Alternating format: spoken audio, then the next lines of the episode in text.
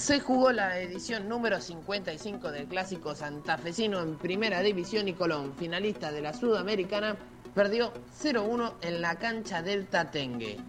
Así es, el sabalero es quien tumba elefantes en su casa, pero parece ser que los tatengues tumban sabaleros. Tres partidos son los que le lleva el equipo de Madelón a los dirigidos por Lavallén en la historia.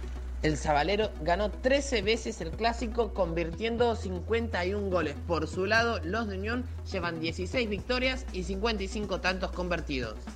El último clásico tuvo un solo gol de Nicolás Mazola y algunos detalles a tener en cuenta. Por ejemplo, Unión fue el único protagonista porque remató 15 veces.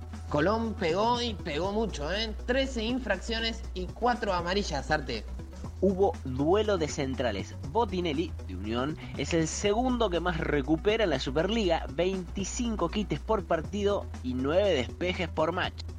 Guillermo Ortiz, de Colón, es el que más recupera en la Superliga, con 26 recuperaciones por partido, y el segundo que más despeja, con 12 rechaces de pelota por encuentro aunque en la tabla están ambos complicados, Nico. Unión está decimoquinto con 11 puntos y Colón se encuentra en la decimoséptima posición con 10 puntos. Eh, ¿Unión tiene de hijo a Colón de Santa Fe? Bueno, sí, Unión tiene de hijo a Colón de Santa Fe. Interesantísimos los datos que, recalcábamos sobre la defensa, ¿no? Los quites, los despejes de, cada uno de los jugadores. Y por otro lado, no solo Unión tiene de hijo a, a Colón de Santa Fe, sino que Leonardo Carol Madelón le va bastante bien contra los Zabaleros. Ah, sí, o sea, lo tiene alquilado, Lo tiene alquiladísimo. Bueno, dos victorias y cuatro empates llevaba antes de este partido. Ahora estiró esa racha invicta a siete partidos con tres victorias y cuatro empates. Y además, em, en 1989, cuando había hecho su partido debut en los clásicos santafesinos, había logrado convertir también como jugador.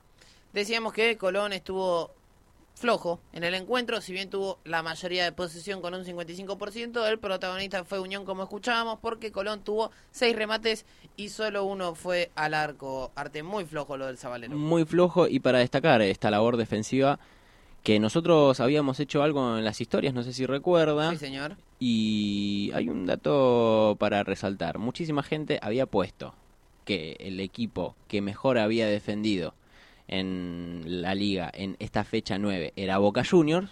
No, era Unión de Santa Fe con 30 quites en total. Felicitaciones entonces para todos los hinchas del Tatengue, para su parcialidad y para sus jugadores, claro, que deben estar escuchando doble 5. Totalmente.